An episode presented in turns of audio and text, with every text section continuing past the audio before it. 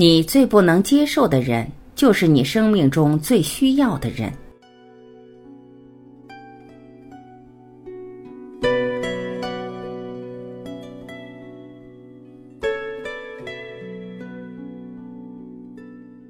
修行，就是能接纳所有人。接纳的过程，就是在历练你的心性，放大你的格局与心量，直到把你磨练成一个心境圆满的人。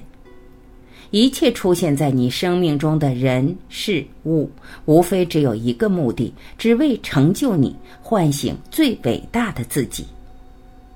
你是否也在排斥、否定、攻击、批判助你成长的贵人？很多很多人，他们真的在为我们默默奉献付出，但是通常被我们所排斥、所瞧不起，甚至所嗔恨。你越不能接纳的人，那是我们生命中越重要的贵人。你越嗔恨的人，越排斥、越不喜欢的人，往往在这些人的身上蕴藏着我们生命中非常重要的能量。往往这些人是我们生命中的贵人。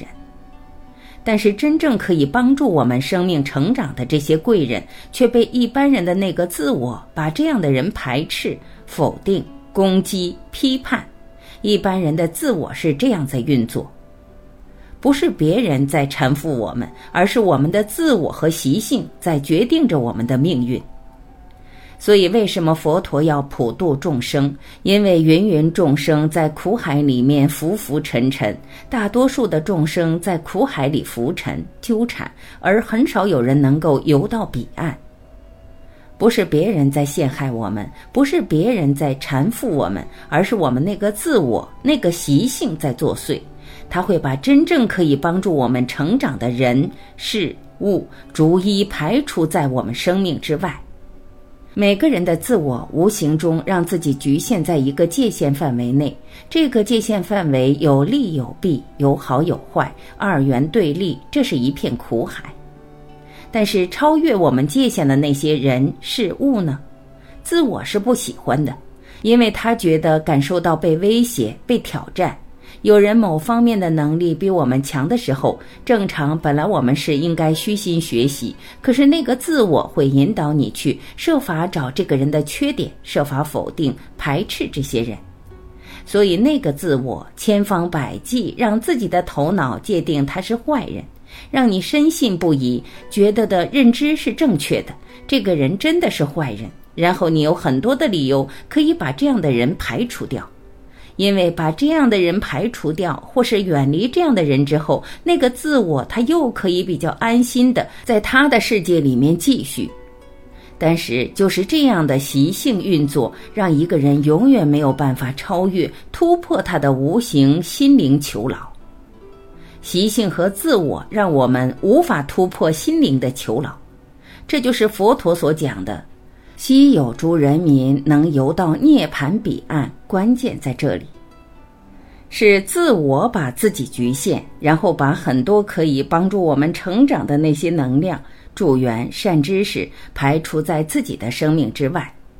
那些人事物，因为让自我觉得受到挑战、受到威胁，会惶恐不安，所以就设法要怎么样来排除这些因缘，让自己可以比较安心。佛陀要帮助众生找到真正的救世主，找到真正的生命归一处，所以他讲真话，讲真相实相。但是我们不要绝大多数的众生，还是宁愿活在那个自我的世界里面。你最不能接受的人，就是你生命中最需要的人。希望大家能够有所警惕，有所觉醒。我们会不会犯这样的毛病？我们会不会有这一种情况？因为这方面如果没有相当的警觉，你是不容易看到的。如果你这方面你没有去警觉到，你的生命成长就很有限。那些真正可以帮助我们生命蜕变、脱胎换骨的因缘、人、事、物，往往都会被我们那个自我把它排除掉。你最不能接受的人，事实上就是最需要我们改变心态、用爱心、恭敬心去对待的人。开发明觉、修炼正知正见，才是修行的基础。如果你顺着自我的习性，你就继续在苦海轮回；如果你要跳脱出苦海，你真的要迈向解脱，你就要扭转这方面的观念、知见、心态、习性。所以修行就是这样，修正我们错误的观念。问题是什么是错误的观念？如果你没有相当的文思基础，你没有开发明觉，没有正知正见做基础的话，你根本看不到，你根本不知道。所以希望大家这基础要有，然后又能够真正的虚心的学习，如实面对我们自己。你能够这样的话，你的生命就会一天一天的成长。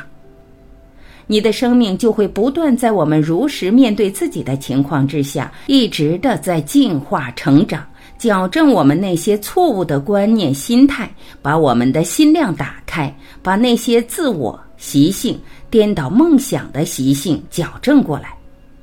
你能够这样的话，你才会超越出那个无形的囚牢，你才会让生命真的升华，才会开启内在的智慧，才有可能来到真正的超越二元对立，远离颠倒梦想，这才是真正的修行啊！其他的各种法门禅修都是在为此打基础而已。所以希望大家目标不要放错了，不要只是在法门上面。不要只是用自我在练功夫，是要真的让生命成长、蜕变，开启本自具足的高维智慧。